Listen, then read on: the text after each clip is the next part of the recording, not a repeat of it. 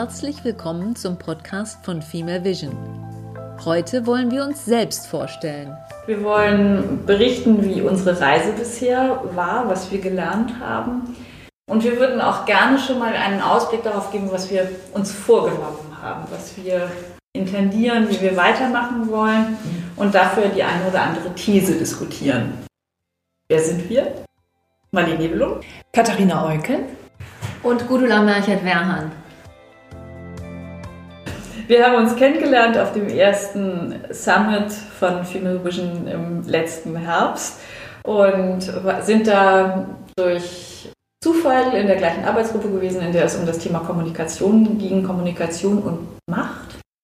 Wir haben es uminterpretiert in Kommunikation und Macht. Es ging eigentlich nur um Kommunikation, weibliche Kommunikation. Und dann haben wir festgestellt, dass die Macht auch ganz wichtigerweise mit betrachtet werden muss. Dass das zumindest ein Faktor sein könnte. Mhm. Das war das, was wir da so zusammen durch unsere Erzählungen erlebt haben.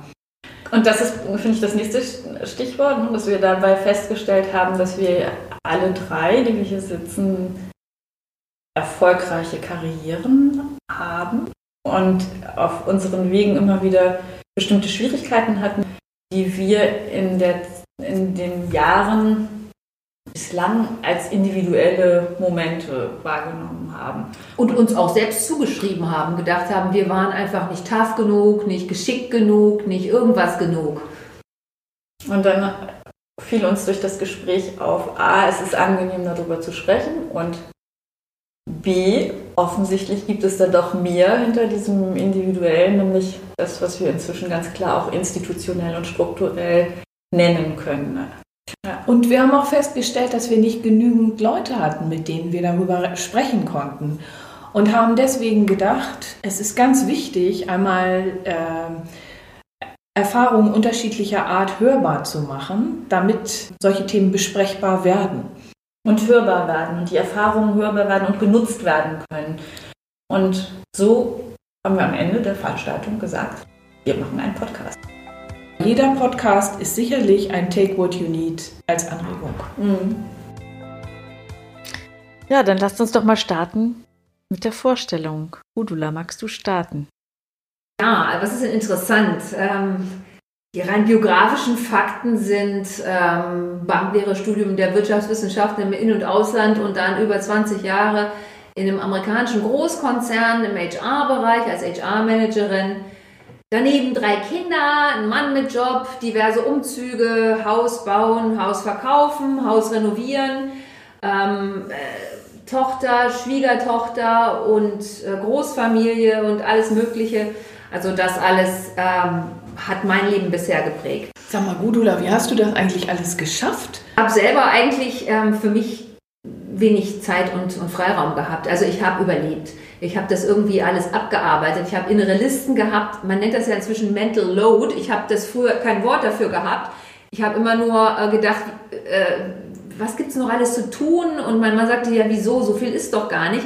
Aber äh, dieses Gefühl, dafür verantwortlich zu sein, für, für alle möglichen Termine, Arzttermine, Geburtstagsgeschenke, ähm, äh, zu gucken, wer welche Klassenarbeiten schreibt, wie, wie die ganzen Dinge funktionieren, das ist nichts, was man jeweils äh, materiell unbedingt machen muss, aber das alles immer auf dem Schirm zu haben, dieser Mental Load, der war einfach irre hoch. Das ist so. Und ähm, ich selber bin ein bisschen zu kurz gekommen, das stimmt auch. Ja. Ist das eigentlich bei euch so ähm, Stereotyp? Du, äh, drei Kinder, ist ja, da ist ja unheimlich viel Mental Load, stelle ich mir mhm. so vor. Ist das mehr bei dir gewesen oder habt ihr das geteilt? Ah, das ist eindeutig bei mir gewesen. Das war dem, zum einen dem Job meines Mannes geschuldet. Der ähm, war bis vor wenigen Jahren in einer Uniklinik ähm, als Arzt tätig und hatte dadurch einfach null Flexibilität. Mhm. Und sicherlich auch unsere Sozialisierung. Also ich hatte eine Mutter, die alles im Griff hatte und ähm, er hatte einen Vater, der sich überhaupt nicht eingemischt hat. Und ähm, für, für unsere Verhältnisse haben wir uns schon emanzipiert von den Rollenbildern unserer Eltern, aber wir sind nicht da, was meinem Ideal entspreche. Hast du Vorbilder? Also im Grunde genommen ist meine Mutter äh, ein Vorbild für mich in Bezug auf das, wie sie, was sie für Werte hat. Aber was sie sicherlich ähm, hätte besser machen können, ist mehr auf sich achten. In dem Punkt ist sie kein Vorbild für mich und das will ich jetzt gerade lernen. Aber es gibt nicht die eine Person, die alles richtig macht. Ich suche mir von verschiedenen Menschen verschiedene Aspekte, die ich bewundere und ähm, versuche rauszukriegen, ob ich was damit anfangen kann. Mhm. Wie bist du zu diesem Entschluss gekommen, aus diesem Hamsterrad auszusteigen? Ich war einfach bitter unglücklich. Ich war zum Schluss in einer äh, Rolle in einem Team, wo ich die einzige Frau war ähm, und der Führungsstil auch ein Stil durch Macht und Kontrolle war. Ich war, ich bin in die innere Immigration gegangen. Ich habe gemerkt, ich kann da nicht viel bewegen. Ich war frustriert. Ich habe die Fehler bei mir gesucht und gedacht, also es gibt die Möglichkeit, dass ich das ertrage oder dass ich da aussteige. Und ähm, dann bin ich ausgestiegen und habe ähm, vorgehabt, was ganz anderes zu machen. Und mir ist es jetzt ein Anliegen, ähm, für mich herauszufinden, wo kann ich einen Beitrag leisten zur positiven Entwicklung in dieser Welt, ähm, der meinen Fähigkeiten entspricht und der den zukünftigen Generationen nützt. Und deswegen ähm, gibt es derzeit mehrere Bereiche, in denen ich mich engagiere. Ehrenamtlich, ähm, auch auf Stiftungsebenen. Ich habe auch noch eine Weiterqualifikation als Stiftungsmanagerin gemacht, ähm, meine zweite Coach-Ausbildung, eine psychodynamische. Ich coache junge Frauen, ich bin als Mentor tätig, ähm, ich bin im Kuratorium einer Stiftung und mache äh, diesen Podcast. Ich möchte dass meine Kinder in einer lebenswerten Welt leben, die sowohl äußerlich wie auch innerlich attraktiv ist ähm, für Männer und für Frauen. Marlene, zu dir, willst du dich vorstellen? Ich bin psychologische Unternehmensberaterin und das heißt, dass ich unter anderem als Coach arbeite und als Coach ist es bei mir in den letzten Jahren auch wirklich zunehmend ein Thema gewesen von jungen und auch gar nicht so jungen Frauen, dass sie sich als Frauen nicht gefördert sehen, um das mal so ganz vorsichtig auszudrücken, beziehungsweise das Gefühl haben, dass ihnen als Frauen mit dem von ihnen gewählten Lebensmodell viele Steine in den Weg gelegt werden und dass sie das ein oder andere Mal trotzdem die offiziellen Policies der Firmen inzwischen anders sind, nicht weiterkommen. Das war für mich ein Anstoß, um überhaupt zu dem Summit zu gehen, auf dem wir uns kennengelernt haben, dass ich merkte, Mensch, da ist irgendwas, da will ich näher hingucken und da will ich auch als Frau, die da vielleicht in ihrer Generation nicht oft genug und intensiv genug hingeguckt hat, schauen, was kann ich da noch tun. Und das bin ich nicht nur, sondern ich bin gleichzeitig auch Geschäftsführerin und Gründerin einer Firma, die sich auf digitale Lern- und Entwicklungslösungen spezialisiert. Und fachliche Hintergründe sind für beide Tätigkeiten sowohl die positive Psychologie, Systemtheorie und jetzt auch gerade das Arbeiten mit Kunst. Privat verheiratet mit einem Sohn, der jetzt 18 ist.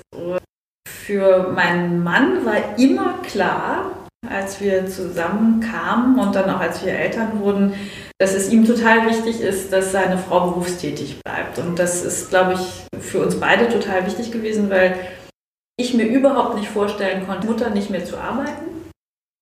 Und das extrem unterstützend war, da jemanden an der Seite zu haben, der ganz klar sagt, nee, also kommt gar nicht in Frage, du brauchst gar nicht auf die Idee zu kommen, weil das ja tatsächlich so war, als unser Sohn ganz, ganz, ganz klein war, hatte ich einen ganz kurzen Moment wieder, oh, könnte doch auch so gemütlich sein, zu Hause zu bleiben, da kriegt du mein Mann Panik. so. Nee, das kommt gar nicht in Frage. Und ähm, hat dann eben auch wirklich viele von diesen ganz klassischen Aspekten übernommen, wie bringen, holen, wobei dieses Mental Load-Thema, glaube ich, bei uns auch so ist. Und das ist, glaube ich, auch ein Thema, dass ich mir das genommen habe, auch eben mich verantwortlich zu fühlen, wann wird welche Arbeit geschrieben etc. Ne? Also das, das ist, glaube ich, eine Parallele. Wenn du sagst, deine Mutter war für dich ein Vorbild. Bei mir war das eher so, dass ich immer darunter gelitten habe, dass meine Mutter darunter gelitten hat, dass sie ihrem Ideal nicht nachging. Also es war sowas wie ein Negativvorbild. Meine Mutter wollte gerne Lehrerin werden in einer Zeit, in der sie noch das Einverständnis des Mannes gebraucht hätte, um ihr Studium weitermachen zu können. Und war dann, dadurch, dass er eben dem nicht zugestimmt hat, äh, plötzlich Hausfrau, nachdem sie erst Lehrerin war, ohne das zweite Staatsexamen, also auch gewusst hatte, dass sie das kann und dass das eine Leidenschaft ist. Und das war für mich total unnachvollziehbar, weil, weil das ja dann auch in den 80er Jahren schon ganz anders wurde mit der gleich, gleichen Möglichkeit von Frauen, dass sie sich das sozusagen hat nehmen lassen. Und darum war das für mich immer total wichtig, da ein anderes Leben zu leben. Und andere Vorbilder sind, finde ich, durchaus auch eben in der Politik. Also ich finde, für, für mich ist das schon ein vorbildliches Verhalten im Sinne von Frau, die Macht ausübt, wenn ich zu Frau Merkel gucke. Ich finde, Alice Schwarze ist eine total, auch wenn sehr streitbare, aber total auch in dieser Streitbarkeit interessante Frau als mit, mit vorbildlichen Aspekten. Das ist ja interessant. Also du hast Alice Schwarzer als äh, Vorbild gehabt. Hast du dich als Feministin gesehen? Nee, ich habe sie nicht als Vorbild gehabt. Ich habe sie heute als Vorbild tatsächlich. Interessant. Also das, das war eher so, dass ich früher dachte, boah, ist die ähm, ist die kämpferisch und heute auch gerade mit einer näheren Beschäftigung. Dadurch, dass wir den Podcast machen mit ihr und mit dem, was sie macht, äh, finde ich eben, dass sie sehr, sehr viele, sehr viel abgewogenere und gut überlegte Sachen publiziert und macht, als ich das früher so wahrgenommen habe. Und in, in dem, wie sie mit ihren inzwischen 77 Jahren nach wie vor an diesem Thema bleibt und nicht müde wird und sich auch nie gescheut hat, auch mal unbequem zu sein mit den Positionen, die sie richtigerweise eingefordert hat, finde ich sie vorbildlich. Und bist du jetzt daraufhin mutiger geworden in deinen eigenen Äußerungen? Ja. Also es ist durchaus so, dass ich in, in privaten Diskussionen viel mehr das Thema ähm, platziere, dass das bei uns in der Familie ein Thema ist. Und ähm, naja, und auch die Positionierung über den Podcast ist auch was, was mir durchaus auch Mut abverlangt hat, auch das eine oder andere Mal die eine oder andere Frage zu stellen, wo ich vielleicht vor 20, 10, auch noch fünf Jahren eher gedacht hatte, ach nee, das, da gehe ich jetzt lieber nicht rein. Das würde mich jetzt mal interessieren, warum Mut? Also wofür müsstest du denn Sorge haben, was passieren könnte? Wofür hättest du Angst? Wozu braucht es Mut? Ähm, Mut, auch unbequeme Dinge anzusprechen und nachzufragen und nicht über was hinwegzusehen, was eben einfach so ist, wie es ist. Das finde ich schon, dass das äh, auch, auch die Dinge, die, die Punkte, wo wir jetzt an Momente kommen, wo wir institutionell, strukturell schwierige Dinge sehen oder wo wir auch Beiße sehen, auch bei uns selber. Ich finde, mhm. das braucht schon auch einen Moment, um der Mutigkeit dahin zu gucken und festzustellen, boah, da habe ich aber auch selber ein ganz schönes Klischee oder ja, da, da braucht es jetzt unbequem sein, damit endlich, trotzdem das gesetzlich schon so und so lange verankert ist, dass wir eine Gleichberechtigung haben, da mehr hinzukriegen. Das empfinde ich als Mut zusammennehmen müssen. Mhm. Ja, zu, sich zu engagieren für Frauen oder für Frauenthemen ist immer noch ein Thema, was Widerstand hervorruft. Wird denn dein Mann reagiert? Der findet das äh, spannend, der findet es manchmal mühsam, der ähm, ist manchmal verunsichert und findet es grundsätzlich total richtig und förderungswürdig. In dieser Ambivalenz auch, dass er, also er, er weiß, dass das, dass das richtig und dass es wichtig ist und das entspricht seinem Wertekanon und manchmal das ist mühsam und, und mhm. lästig und äh, ich glaube schon, das, das hat er nie gesagt, ich glaube schon, dass er sich das eine oder andere Mal, verkneift, sagen, könnte das nicht wieder so sein wie früher, dass, dass sowas kein Thema ist. Gestärkt wird es, glaube ich, davon oder, oder er wird auch noch mitgenommen, dadurch, dass unser Sohn da sehr sensibel ist und sich selber eben auch mit Themen wie toxischer Männlichkeit auseinandergesetzt hat. Das heißt, das Thema wird so stark in der Familie, dass, äh, dass, äh, dass das irgendwie auch eine neue Selbstverständlichkeit geworden ist. Also die bequeme Nische für Männer wird immer kleiner. Ja, und das ist auch anstrengend. Also auch, mhm. auch selber, wenn, wenn man das für anstrebenswert erachtet, ist es eben trotzdem nicht was, was so en passant und ohne, ohne dass das mal unbequem ist, vonstatten geht. Ja. Ja, ich mache das alles für mich ganz alleine. Du machst das ganz alleine. Ja, genau, ich mache das ganz alleine, denn ich ähm, lebe alleine und ähm, ernähre mich alleine und ähm, habe Mental Load für mich ganz alleine. Das ist äh, manchmal auch gar nicht so einfach, weil äh, entweder diskutiere ich es mit mir oder ich muss irgendwelche Freundinnen oder so dazu bringen oder Freunde. Ähm, ja, was ist mein Hintergrund? Ich habe genauso wie Gudula eine Banklehre gemacht. Fast hätten wir uns getroffen, aber wir haben uns erst vor einem Jahr kennengelernt. Ähm, danach habe ich Jura und Sprachen studiert und nachdem ich zunächst dachte, Menschenrechte seien mein Thema und Entwicklungshilfe, habe ich dann doch festgestellt, nee, dafür muss man wirklich erstmal was richtig können, bevor man das macht und bin dann meinen alten Faden erstmal gefolgt und in die äh, internationale Projektfinanzierung gegangen in einer Bank und Commodity Trade äh, Finanzierung und habe auch überall in der Welt solche Sachen ähm, finanziert, bis ich dann ähm, in einer äh, internationalen Reederei gelandet bin. Ähm, auch zunächst an der Seite des CFO auf der Finanzierungsseite st äh, mit strategischen Fragen, die sich darum rankten. Und ähm, ja, nach einigen Jahren wurde ich gefragt, ob ich die Rechtsabteilung aufbauen wollte.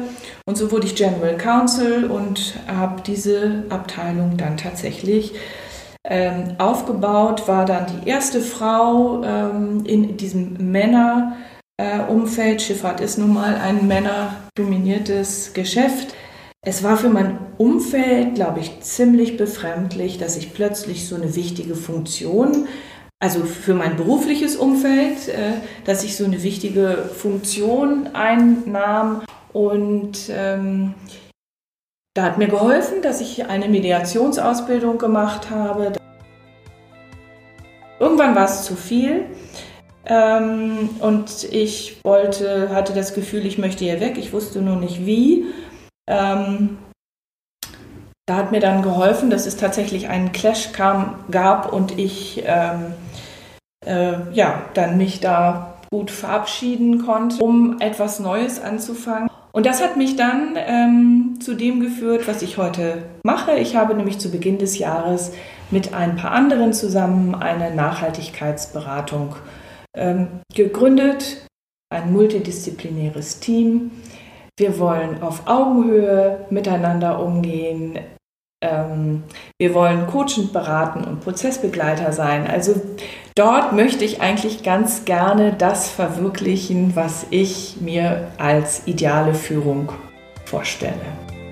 So mein Weg. Das ist ja in unserer Diskussion auch mal wieder Thema. Ne? Dieses Alleine machen bringt ja auch was mit sich. Magst du da noch was zu sagen? Auf jeden Fall. Also wenn ich darüber nachdenke, dann bin ich schon ähm, zur Selbstständigkeit erzogen und auch ähm, anpackend. Ich stamme aus der Landwirtschaft oder mein Vater hat äh, einen Hof und ähm, meine Mutter ähm, hat als Erzieherin ihren Beruf sofort mit der Hochzeit aufgegeben, wobei, wobei sie da eigentlich so wie dieser Hof ausgestattet war, die erste Zeit saß und nichts zu tun hatte und sich später da immer wieder eingebracht hat. Aber für mich war eigentlich klar, das war so das Rollenbild, mit dem ich da so aufgewachsen bin. Eine Frau heiratet und kriegt Kinder. So, aber das bin ich ja jetzt nun mal nicht. Also ich habe nicht geheiratet und ich habe auch keine Kinder gekriegt und das ist schon etwas, was mich interessanterweise bis zu äh, meinem Weggang bei der Reederei gar nicht so sehr im beruflichen Kontext interessiert hat. Es wurde eigentlich erst danach ein richtiges Thema, weil plötzlich Leute, die nicht mit mir so gewachsen waren, also ich war 13 Jahre bei dieser Reederei und da war ich eben ich und äh, keiner stellte irgendwie Fragen um den Rest oder die wussten alle so, wie das so alles war und was es da so gab. Und dann plötzlich spielte das eine Rolle und ich hatte den Eindruck, das ist richtig so ein Abgrenzungskriterium, immer da von seinen Kindern zu reden und so weiter und so fort. Da war ich dann so, ja, und was machen Sie? So gar nichts. Also so gar nichts ist jetzt übertrieben, aber, aber so, fühlte, so fühlte sich das für mich an, so nicht gewollt oder gesellschaftlich ja, also, Aber wäre das nicht bei Männern auch so? Also ist es nicht grundsätzlich unabhängig vom Geschlecht so, dass es da Unterschiede gibt, ob man Kinder oder hat oder keine und dass das dann irgendwann an den Punkt kommt, wo man sich überlegt, was bedeutet das eigentlich für mich? Ich glaube, dass es bei Männern anders ist. Ähm, bei Frauen ist es so, ich habe neulich so, einen, so ein Zitat gelesen, wir sind im Feminismus noch nicht weit gekommen, solange, solange eine Frau erfolgreich ist, wenn sie Kinder hat, also einen Mann geheiratet hat oder einen Mann hat und Kinder bekommen hat. Ähm, also so lange sind wir noch nicht weit gekommen. Was bedeutet das? Das bedeutet letztendlich nicht, dass Frauen nicht arbeiten sollen, sondern dass der Wert einer Frau offensichtlich von außen doch immer noch sich darin äh, bemisst, bemisst äh, letztendlich, ob man Kinder hat. Und der Mann wird in seinem Erfolg gemessen daran, dass er eben ein Ernährer ist, dass er Geld verdient und dass er Karriere macht, das ist, das steht im Vordergrund. Und das, das führt auch letztendlich dazu, dass es eben auch so Rollenzuschreibungen gibt. Also der Mann ist, also zumindest unserer Generation, aber ich glaube, dass das auch noch zutrifft für Jungen, die heute aufwachsen. Da ist es schon immer noch die Vorstellung, ein Mann ernährt irgendwann mal die Familie und die Frau kriegt die Kinder und wird vielleicht auch arbeiten, aber dass es vielleicht einen Rollenwechsel geben könnte, das ist schwer vorstellbar, glaube ich. Ist immer noch schwer vorstellbar. Und das ist letztendlich auch ein Grund, ähm, warum ich gerne an diesem Podcast mitmache.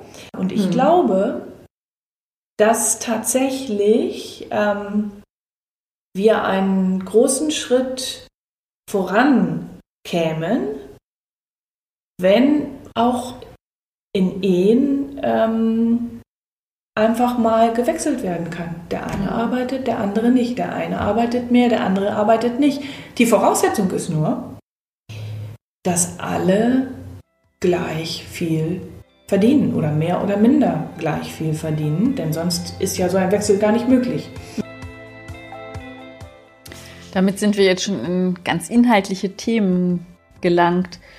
Wollen wir das mal zum Anlass nehmen und erzählen, was wir bislang gelernt haben, was wir uns vornehmen und dabei auch einfließen lassen, wie wir das Thema der Female Vision interpretieren. Eine ganz banale Sache ist, dass wir bestätigt bekommen haben durch die Reaktion unserer Gesprächspartnerinnen, dass sie das tatsächlich als sehr wohltuend empfinden, über ihr Leben und ihre Erfahrungen zu sprechen, dass sie gerne teilen. Das, ich fand das sehr eindrucksvoll, dass viele von unseren Gesprächspartnerinnen gerne auch Mentorinnen sein wollen. Ich hab, hatte den Eindruck, dass das für Frauen tatsächlich inzwischen ganz viel selbstverständlicher geworden ist, für andere da sein zu wollen. Und was, also was teilen zu wollen, damit andere es einfacher haben. Das war, finde ich, schon ein Tenor. Es kann natürlich jetzt sein, dass wir da auch bestimmte Frauen gefragt haben, aber das fand ich bemerkenswert, dass das doch sehr selbstverständlich gesagt wird. Was für mich tatsächlich ein wichtiges Learning ist, ist unabhängig von den Gesprächspartnerinnen, dieses dass viele, die schon lange in, der, in dem Kontext sich bewegen, vielleicht selbstverständlich finden, aber wirklich, dass es wichtig ist, nach individuellen, institutionellen und strukturellen zu unterscheiden, in dem, was wir erfragen und in dem, wie wir uns auch selber befragen.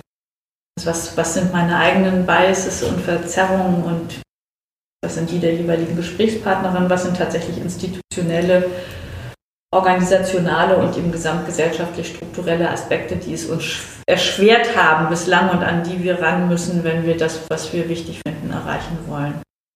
Das sind so zwei meiner ersten, die mir als erstes einfielen, als ich anfing, darüber nachzudenken. Mhm. Ich habe ähm, für mich erkannt, dass auch wenn ich initial erstmal davon angezogen war, ähm, mit anderen Frauen gemeinsam auch solidarisch voneinander lernend, sich für andere Frauen einzusetzen, dass ich über die Zeit hinweg mir immer klarer wird, dass es nicht primär um Frauen geht. Wir sind jetzt Frauen, die gemeinsame Bedürfnisse haben und die gemeinsam was bewegen wollen. Aber es geht nicht um, um eine von Frauen regierte Welt oder ein Feminismus, der Männer irgendwie ausgrenzt oder so. Es geht darum, eine gemeinsame lebenswerte Welt zu schaffen, in der Männer und Frauen ihre unterschiedlichen Persönlichkeiten, Stärken und Schwächen und, und ähm, Eigenschaften leben können, ohne beurteilt oder verurteilt zu werden. Frauen ihre starken und, ähm, wenn man sie so nennen mag, männlichen Seiten, Männer auch ihre ähm, emotionaleren Seiten und wir gemeinsam eine Welt ähm, erarbeiten, in der wir gemeinsam eine Zukunft haben. Nicht nur als Gesellschaft, als Paare, als Männer und Frauen, sondern das wird ja noch größer, äh, in der wir auch ähm, eine Zukunft haben, die ähm, uns erlaubt, auch noch in 10, 20, 50 und 100 Jahren nicht nur zusammen zu reden, sondern auch noch hier zu leben auf diesem Planeten. Also da gibt es so viele Dinge, die da einfließen. Es geht nicht nur um einen anderen Umgang miteinander, sondern auch um einen anderen Umgang mit der Natur, um einen anderen Umgang mit Ressourcen, um einen anderen Umgang mit, mit Minderheiten, um einen, einen anderen Umgang mit, der, mit den Ressourcen dieser Welt, mit der Schöpfung kann man das so nennen. Und das, was mich initial trieb, mich für Frauen einzusetzen, jetzt wesentlich größer wird. Das ähm, ist für mich ähm, ein Learning der vergangenen sechs bis acht Monate, weil in den Gesprächen auch mit den Frauen immer wieder rauskommt, dass es gar nicht unbedingt um frauenspezifische Themen geht, sondern um Erfahrungen, die Frauen aus einer anderen Perspektive wahrgenommen und beschrieben haben, die aber keine frauenspezifischen Themen sind für mich genau das Gleiche, dass ich, als ja. wir das erste Mal zusammensaßen, eben festgestellt haben, das sind nicht nur individuelle Themen, die wir ja, haben, sondern genau. das scheint was zu sein, was wir alle kennen und kennengelernt haben und da müssen wir uns laut machen und auch, das, das hilft eben auch darüber zu sprechen und das zu hören, wie andere damit umgegangen sind. Es ist ja natürlich auch wahnsinnig viel passiert in diesem einen Jahr, was, ja. was denke ich auch insgesamt und für uns einen Erkenntnisfortschritt gebracht hat. Und für mich geht es tatsächlich darum, die Diversität und das Gemeinschaftliche aus vielen Richtungen darüber nachdenken, dass das zu fördern und das in die Welt zu bringen und äh, dadurch auch einfach eine bessere Chance zu haben, Lösungen zu finden für das, was uns umtreibt und das, was wir jetzt lösen müssen. Mhm. Klimawandel, ähm, Ernährung einer Weltbevölkerung, die so groß ist, wie sie ist, etc. Und ich glaube, dass dieses Momentum das Weibliche in die Welt bringen äh, bedeutet tatsächlich eine Rückbesinnung auf bestimmte Werte, Intuition, Zusammenbringen. Schöpfung bewahren. Genau, und das, das eben, das hatten wir ja neulich auch schon am Telefon diskutiert, ne? dass das nicht heißt, dass Frauen das sofort haben, äh, ne? so etwa, weil sie eine und Frau es sind, sondern auch Frauen, es kann auch Frauen geben, die sich dafür nicht interessieren. Ja, oder die auch diese Qualitäten nicht haben. Oder abgelegt haben. Oder abgelegt haben. Ich, ja. Genau, im Kern oder in der Anlage haben wir sicherlich alle Menschen das und das ist, in diesem Sinne geht mir eben das beim Female, bei der Female Vision um das tatsächlich einerseits Gerechtigkeit für Frauen an sich ist eine Sache, für die es sich lohnt zu engagieren und darüber hinaus dieses Bereichern des Spektrums an Perspektiven bei allen Themen, die wir, die wir wuppen müssen als Menschheit.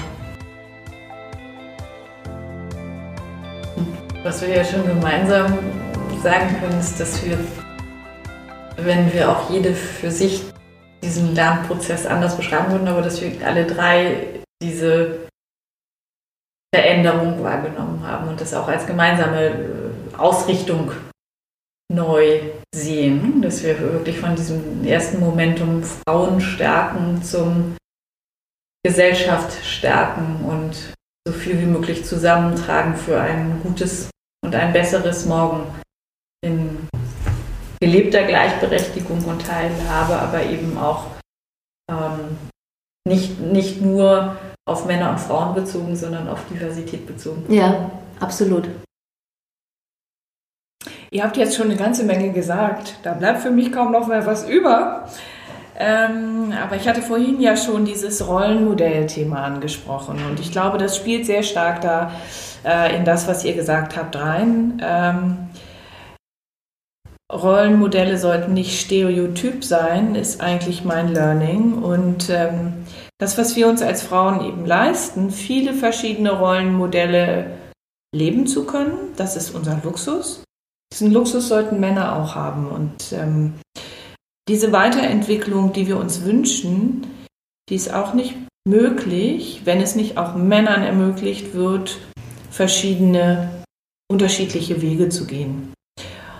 Und ähm, um nochmal auf diese Stereotype zurückzukommen, Frauen werden ja vornehmlich als Frauen generell Verhaltensweisen zugeschrieben, wenn sie nur eine sind.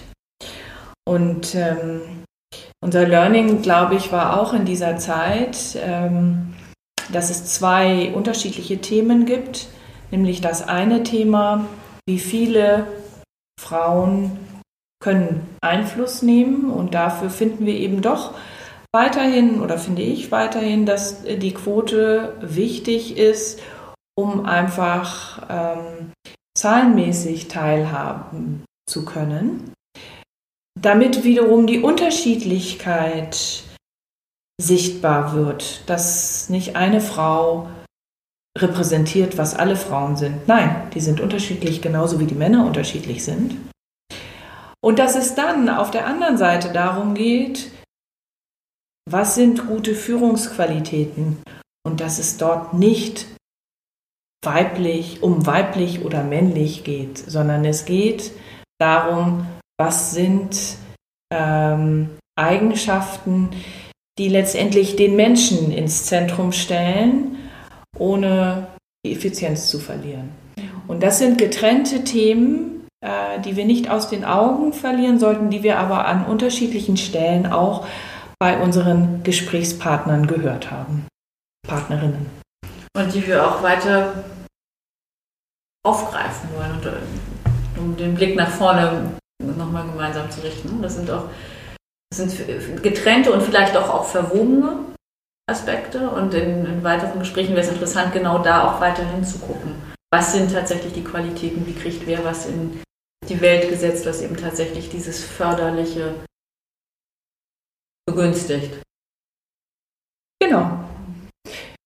Deswegen wollen wir auch Frauen und Männer teilweise interviewen und sogar Paare. Mhm. Wir wollen Visionärinnen und Visionäre interviewen, aber auch Personen, die im normalen Arbeitsalltag sich durchschlagen. Menschen mit Mut. Und da ist es egal, wo sie in der Hierarchie stehen, ob sie oben sind, in der Mitte oder unten. Aber Menschen mit Mut, die sich trauen zu überlegen, macht das Sinn, was ich mache? Und wenn nein, wie kann man es anders machen? Genau.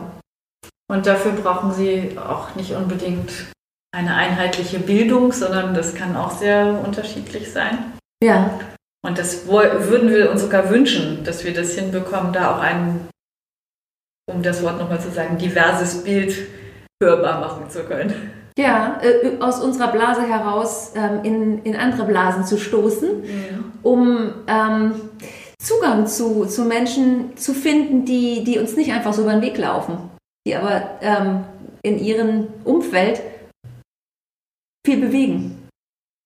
Ein Punkt, den wir ja auch noch diskutiert hatten, der da auch mit reingehört ist, dass uns auch nochmal deutlich wurde auf dieser gemeinsamen Reise, dass es durchaus sowohl Männer als auch Frauen gibt, die dieses Thema irgendwie gar nicht relevant finden oder mit dem Thema nichts zu tun haben wollen.